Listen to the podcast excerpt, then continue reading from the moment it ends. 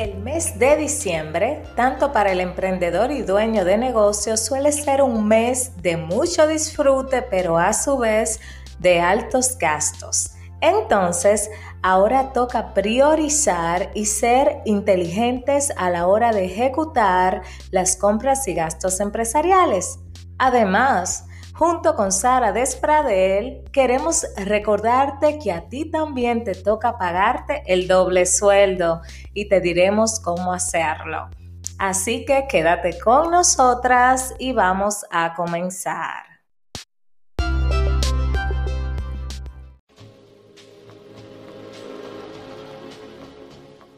Si eres dueño de negocio o emprendedor, este podcast es para ti.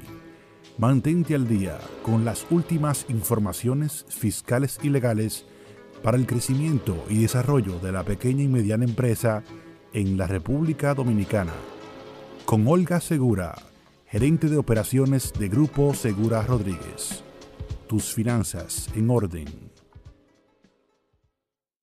Bueno, hoy estoy muy contenta porque tenemos una invitada de lujo. Ella es mi amiga desde hace mucho tiempo es una experta en finanzas personales y empresariales. Es Sara Despradel. Bienvenida, Sara. ¿Cómo estás? Muchísimas gracias, Olga. Contentísima de estar contigo. Ay, sí, igual yo de tenerte por acá. De verdad que muchísimas gracias.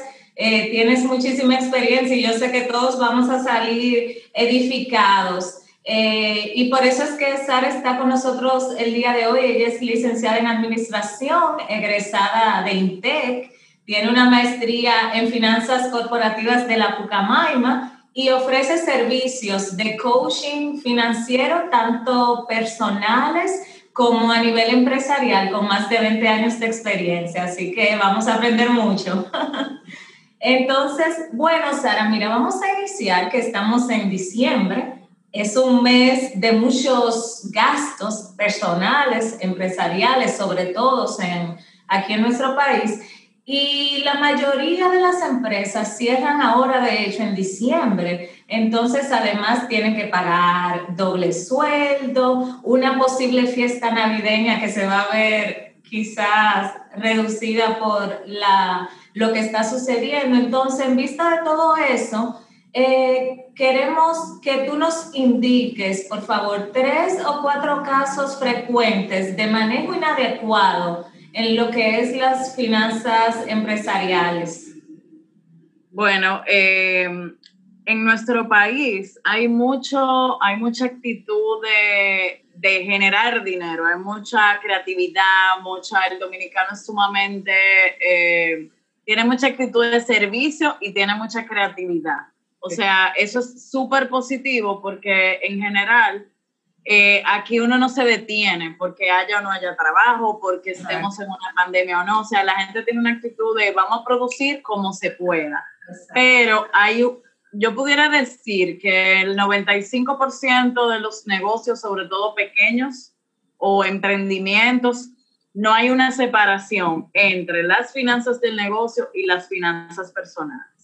y empezando por ahí, hay negocios donde no se sabe si, hay rentabilidad, si el negocio es bueno o malo, porque está arrastrando quizás una carga que no le compete al negocio.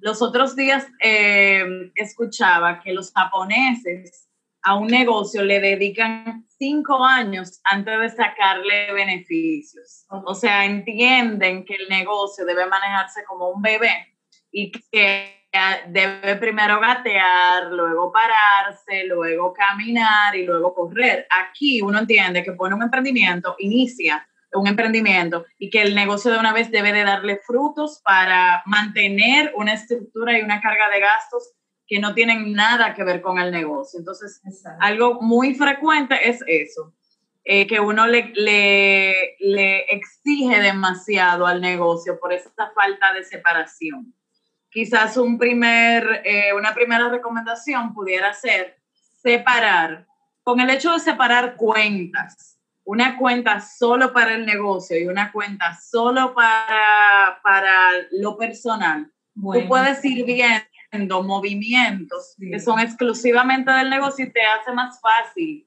tener claridad con, con, con lo operativo. Entonces, eh, otra cosa que se produce mucho, que es muy frecuente, es el tema de que no planificamos. Entonces, al no planificar, llega diciembre y diciembre tradicionalmente, sin el tema del COVID, es el dolor de cabeza donde la gente tiene que salir a buscar prestado para cubrir los gastos de regalía, de ese, de ese detalle que quizás hay que tener con los empleados o con los relacionados. Entonces, en lugar de ser un mes de disfrute, es un mes de mucha angustia para el pequeño empresario.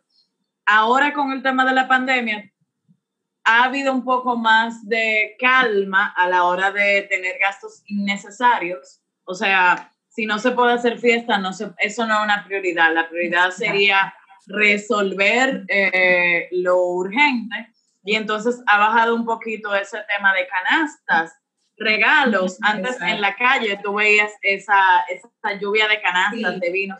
Y eh, la gente cada vez, al estar la situación más comprometedora, se ha enfocado en resolver lo importante y en no endeudarse si no lo puede costear.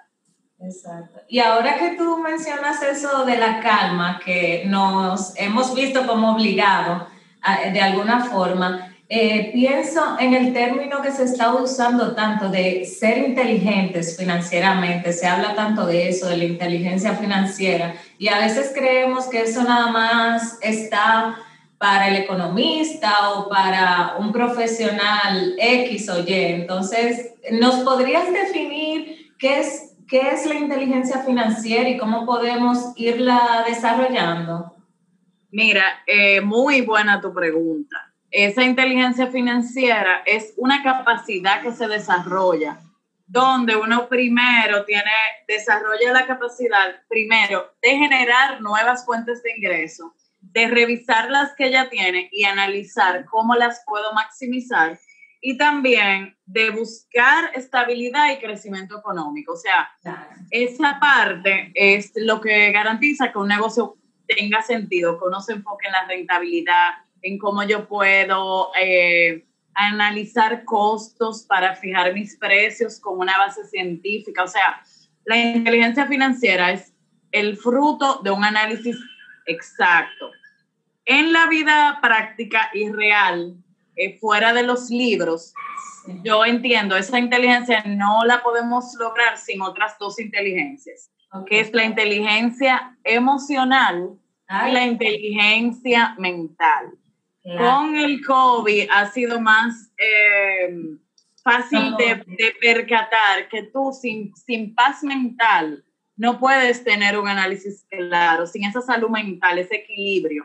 Una gente que no duerme, que tiene tres días sin dormir, no es capaz, o sea, va perdiendo facultades. Y por eso hay personas que toman decisiones tan tristes como el suicidio. Eh, y hay, uno va dando señales de alerta ese tema de no dormir, ese tema eh, incluso de lo que más fácil se manifiesta es la comida o como poco o como en exceso. Y el tema de el dormir y también se manifiesta con una parte de las relaciones, o sea, estoy irritable, muy sensible eh, y, y ahí conectamos con el tema de dinero, o sea, alguien que tenga preocupaciones importantes de dinero lo primero que pierde y se manifiesta es en esas cosas. Entonces hay otra inteligencia que es la emocional, que es la de tú, siendo dueño de un negocio, decir, mira, esa prima mía que tengo trabajando no tiene la capacidad para yo poder crecer. Entonces, emocionalmente te quiero y te amo, pero me voy a ayudar más si te pago un curso, eh, o si te digo, no, mira, yo te ayudo más dejándote ir, porque si, yo no me puedo ayudar yo, voy a fracasar. Entonces aquí hay mucho tema, o sea, ese control emocional de yo poder eh, entender que el negocio no es mi casa, que el negocio tengo que, que tratarlo no como un hobby, sino como algo del cual yo espero un sustento. Exactamente. eso es un reto eh, uno, uno a Y entonces hay que combinar esos tres tipos de inteligencia para uno tener estabilidad financiera en un negocio y, y, como persona también. No, y me, me, encantó eso que tú dices, Sara, porque es increíble que a veces como que segregamos las cosas y pensamos como que, ay, tengo problemas eh, financieros, tengo problemas personales, tengo problemas quizás con un hijo, pero todo al final, en tema de finanzas, está relacionado, o sea, que no es solo nada más que yo sea buena con el número o organizada, sino es todo un, conglomerado que, fíjate, ese ejemplo que tú pusiste me encantó, o sea, hasta tú tomar la decisión de si tú tienes un familiar trabajando contigo que no está rindiendo, o sea, de verdad son muchas cositas y se necesita como mucha esa inteligencia emocional que tú mencionas. No se me olvida que cuando yo era eh, pitufina, o sea, no tenía ni, ni 17, eh, trabajando con mi papá, eh, la persona que a mí me enseñó a, cuando eso era muy archivar, llevar, o sea, había que llevar cronológicos, o sea, todo era muy físico, no era tan digital como ahora. Eh, la muchacha que a mí me enseñó a ir haciendo la transición de usar sistemas de contabilidad en computadora y, e ir soltando la máquina de escribir, o sea, esa evolución, a mí me tocó luego cancelarla eh, dos o tres años después porque ella no supo adaptarse a la nueva tecnología. O sea, eh, decisiones como esa son costosas, pero a la larga eh, garantizan que tú puedas seguir operando o no. Entonces, entonces, ahí en esa parte de decisiones, o sea, todo lo que implica toma de decisiones, necesita esa parte primero eh, científica de dos más dos son cuatro. Tengo que llevar esto a que me rinda esto, o sea, o espero tales metas de ventas, de cobros, de ganancia. Si eso no está funcionando, todo lo que no me permite lograr, yo tengo que trabajarlo. Y eso incluye la parte humana. Sí, totalmente, totalmente. Y siguiendo en esa misma línea, Sara, yo entiendo que también parte de las cosas que sobre todo las pequeñas empresas, los emprendedores, no contemplan dentro de sus planes de negocio es la inversión, o sea, reinvertir en tu negocio, hacer, tener tu plan de contingencia, tener provisiones para que cuando llegue un mes como este, diciembre, que hay que hacer mucha salida de dinero, muchas erogaciones, no sea tan difícil. ¿Y por qué es que Tú que eres experta en contabilidad, te habrás podido dar cuenta que la cuenta de provisión de Navidad existe, pero nadie la usa. Nadie la usa. O, sea, yo eh, en, en realidad, realidad, no se usa. O sea, un negocio típico dominicano no va haciendo esa provisión. No, no, o sea, de verdad, con los negocios que he trabajado, no me ha tocado ir viendo eso. Entonces, hay que tratar de crear un colchón para no solo las finanzas personales, sino las del negocio tú tienes que tener por lo menos tres meses de los gastos básicos. Sucede cualquier, ya eso se entiende mejor, porque cuando uno se vio trancado en su casa y que tú tenías responsabilidades, ya se entiende mejor que un negocio necesita esa, esa capacidad de poder responder aun cuando esté cerrado. Así mismo. Y, y yo le añado a eso que, por ejemplo, yo siempre trato de, de hacerle ver al cliente, y yo misma lo hago porque tengo, ¿no? ¿verdad? Mis empleados y tengo mis responsabilidades, hay que tener hasta una cuenta de provisión de las prestaciones laborales. O sea, que son, que son cosas que uno ve como tan lejanas, eh, pero están ahí. Y, no, y que, por ejemplo, unas prestaciones te pueden hacer un desbalance de liquidez importante. O sea, porque hay que, hay que destacar que en nuestro país, digo, yo creo que en todos, una cosa es el momento en el que facturas, o sea, tus ventas, y otra cosa es cuando esas ventas te cobran. Entonces, tu liquidez, tú puedes tener estados financieros positivos y no tener dinero disponible en el banco para poder enfrentar la presión de, una, de unas prestaciones. Así mismo. Entonces, entonces ahí hay mucho, muchos negocios que quizás quieren salir de alguien, o sea, quieren prescindir de sus servicios y no tienen liquidez para poder hacerlo. Exactamente. Es así. También en ese mismo orden, Sara, veo, me he tocado con algunos clientes que eh, tienen tarjetas empresariales y, y, la manejan, no sé si lo estoy usando bien, pero como su bolsillo personal. Y tú sabes, eh, uno se sienta con el cliente y le explica de hacer eso mismo que tú explicaste, te para tus finanzas personales delante de tu negocio, sin importar si es una empresa, si eres emprendedor, pero se hace muy difícil.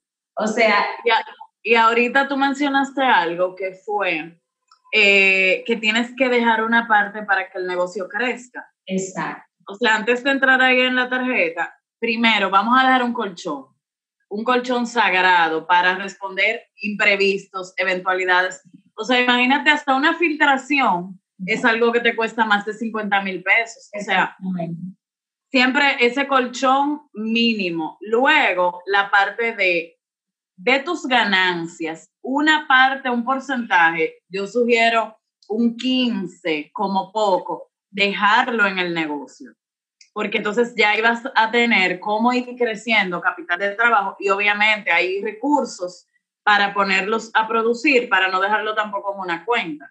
Entonces, con la parte de, las tarjetas, volvemos a, a separar, a tener fronteras claras. Esto es del negocio, esto es mío.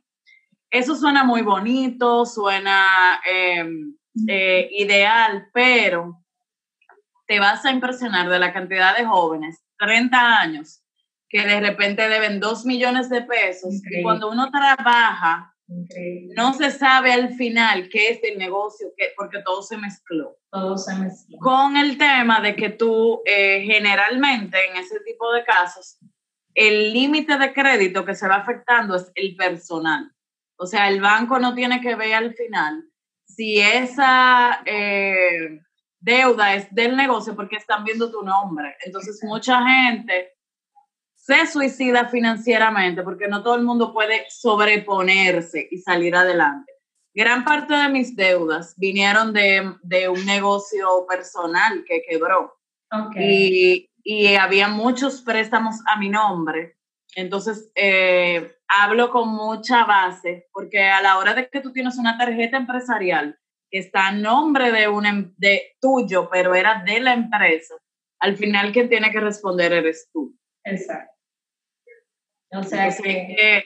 para mí eso debería ser eh, eh, sagrado, o sea, no tocar esa tarjeta empresarial, primero para no limitar el, la respuesta del negocio y segundo, para no comprometerte financieramente. Porque, ¿qué pasa? Tú como persona quizás pudieras tener un límite de 100 mil pesos, 50 mil pesos, pero cuando tú mezclas una tarjeta empresarial de 500 mil pesos, te fuiste de viaje con esa tarjeta. O sea, ya tienes apertura a un crédito que si tú te limitaras al tuyo, si no lo puedes costear, no lo usas. Exacto. Pero ya cuando tú tienes un crédito adicional, tú crees que ese dinero es tuyo. Exacto, y no lo es. Y yo ahora recuerdo un caso de un cliente que estábamos hablando de esa situación, de cómo él se endeudó en esa tarjeta empresarial.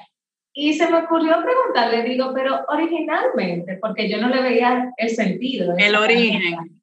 ¿Por qué la sacaste? Y él me dijo, o sea, una, es una persona joven, él me dijo, no, porque yo tengo mi empresa y yo, yo quería tener mi tarjeta que dijera el nombre de mi empresa. Y, y nada, y para que la empresa me pague algunas cosas. Entonces, esa, esa, esa distinción, esa mentalidad de, de, no entender que realmente por qué necesito la tarjeta empresarial es porque yo quiero quizás los servicios básicos que se cobren automático o porque tengo que hacer algunos pagos con tarjeta del mismo negocio, pero no como así me dan ganariamente, como que, ah, no, para, o sea, siento también que a veces, muchas veces lo decimos solo por, por tener esa tarjeta y no es necesaria, eh, pienso yo. Entonces... La, tarjeta es un arma de doble filo, tanto personal como empresarial. Y si, por, tú mencionaste eh, esos servicios básicos, si tú lo automatizas, te quitas trabajo operativo. O sea, esa tarjeta puede ser una bendición para pagar facturas regulares, incluso para manejarte con un suplidor y ganar millas. Esa es una, una lógica maravillosa, pero muy poca gente la cumple porque se financia con la tarjeta y en lugar de ser un recurso a favor, termina siendo un dolor de cabeza y un costo financiero adicional.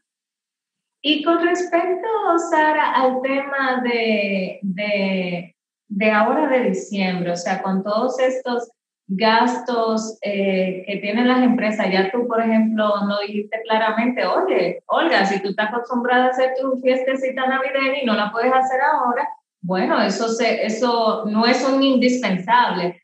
¿Qué otras recomendaciones le podemos dar a, a nuestra audiencia para que a partir del cierre de este año, el inicio ya del 2021, veamos las finanzas del negocio con mayor objetividad y que realmente hagamos crecer nuestros negocios y no lo manejemos como nuestra cartera personal.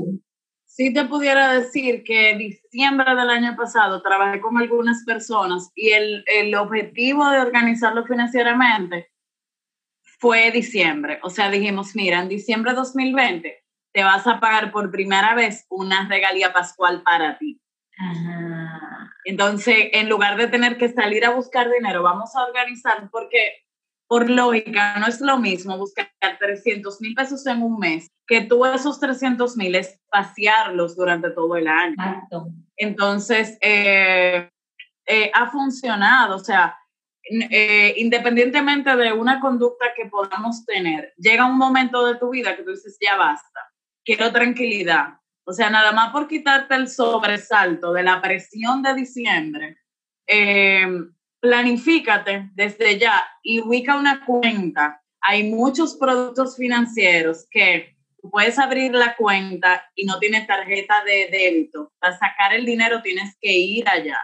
Hay cuentas que incluso te permiten ahorrar en dólares para maximizar todavía la rentabilidad busca soluciones. Todos los bancos ahora mismo tienen un producto que se llama así, o SAN, o ahorra máximo, o sea, un recurso para tener rendimiento y literalmente aléjala de ti. O sea, eh, el, el, el, el, mayor ladrón de esa cuenta eres tú mismo. Entonces, ponte lo complicado para que no es lo mismo si a ley de una transferencia yo puedo sacar ese dinero a que si tengo que ir a hacer una fila y ir a servicio al cliente, ya ahí yo lo voy a pensar mejor. Entonces, eh, da mucha satisfacción cuando tú dices, mira, de aquí a diciembre me quiero pagar por primera vez mi doble sueldo.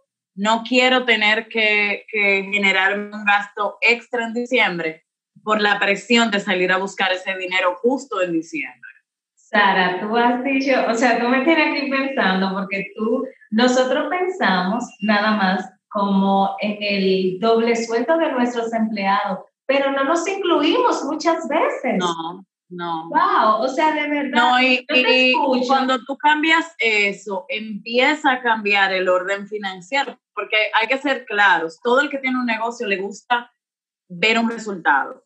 O sea, si no, es un hobby. O sea, si el negocio no te va a dar beneficio, mejor ponte a tejer, ponte a pintar, eh, dedícate a amor al arte, a tomar fotografías. Pero si tú tienes un negocio, en la medida en que tú te retes, o sea, así como yo dije, deja un porcentaje para invertirlo en el negocio, identifica un porcentaje para que te pagues tú una ganancia y cáele atrás que te duela, que tú digas, mira, el año que viene yo necesito por lo menos un 20% haber ganado de aquí. Y esto entonces tú lo vas monitoreando mes a mes y, va teniendo un sentido eh, el hecho de trabajar tanto o de esmerarte. Y, y, yo quiero, Sara, que tú me corrijas si estoy quizás equivocada. Ahora que te escucho, Tú sabes que a veces yo pienso, yo pienso que cuando nosotros decidimos, wow, voy a estar en mi negocio, voy a tener mi negocio, uno piensa en automático, yo soy emprendedor ya, o sea, ya yo no soy empleado, entonces como que automáticamente no no planificamos, ok, yo soy emprendedora ahora, pero igual debo de tener mi salario y claro, debo de tener mi comisión, como bien tú explicas. ¿Y por qué no? Yo misma, o sea, mi mismo negocio me puede pagar un salario de Navidad. Pero es que yo creo que eso, en el auge de ser emprendedor, nadie, o sea, o muy pocas personas, a excepción de ti, tengo que sacarte, hace ese énfasis de que sí, sé emprendedor, pero o sea, págate organizadamente, tú puedes tener tu doble y, y no lo ven. No, y la verdad es que, bueno, aquí hay muchísimos memes con eso, o sea, el emprendedor en Navidad no tiene un extra, pero sí tiene gastos extras. Entonces, cuando te ve con la presión de tener que buscar regalos navideños, de, hay, hay, o sea, hay una serie de gastos que solo vienen en Navidad. Angelitos, eh, lo, eh, unas, o sea, esas cenas especiales que ahora pudieran ser comidas, o sea, no la podemos comparar con la cena o la comida típica de un mes. O sea, hay un gasto adicional en el supermercado, todo sube de precio. Exacto. Eh, entonces tú te ves muy vulnerable económicamente porque quisieras hacer un mejor regalo y no puedes, porque quisieras irte de fin de semana y no puedes. O sea, y eso debe cambiar. Eso tiene que, o sea, para mí esa debe ser la prioridad financiera de cualquier emprendedor.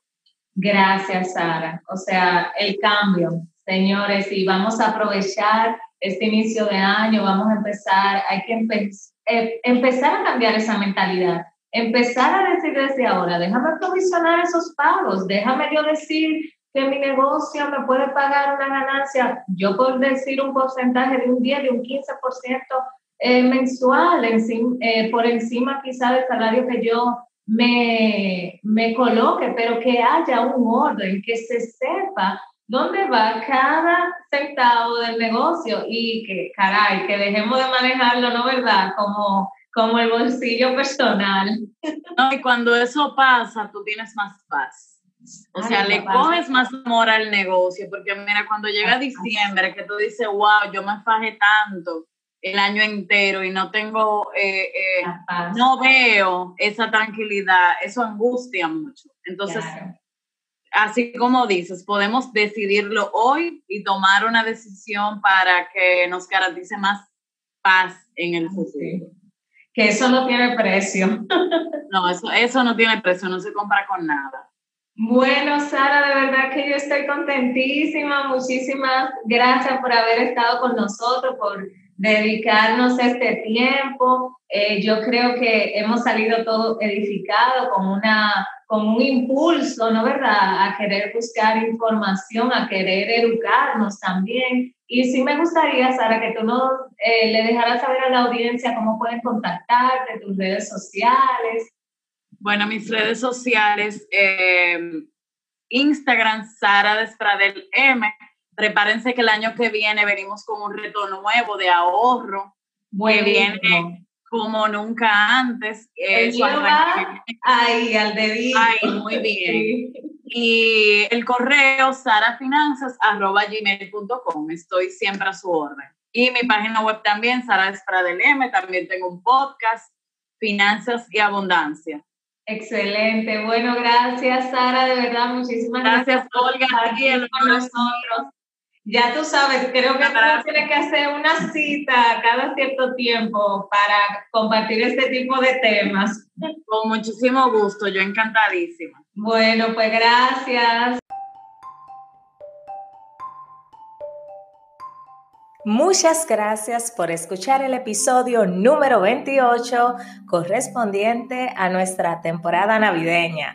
Como siempre, grabamos desde Santo Domingo en la República Dominicana y quisiera recordarte que este podcast llega a ti gracias a Grupo Segura Rodríguez y que durante este mes de diciembre recibes un 15% de descuento en la asesoría para el proceso de amnistía es una asesoría donde te vamos a orientar y a evaluar tu situación fiscal y así determinar qué es lo que más te favorece.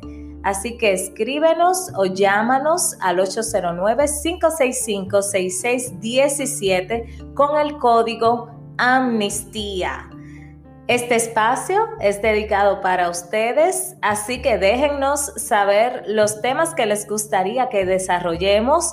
Pueden dejarnos un mensaje de voz o unirse a nuestra comunidad de Telegram para que estemos en un solo lugar compartiendo aún mucho más información. Gracias nueva vez por escucharnos. Hasta aquí el episodio de hoy. No olvides suscribirte y compartir este contenido. Mientras más aprendes, hay más probabilidad de que logres tener tus finanzas en orden. Muchas gracias por la sintonía.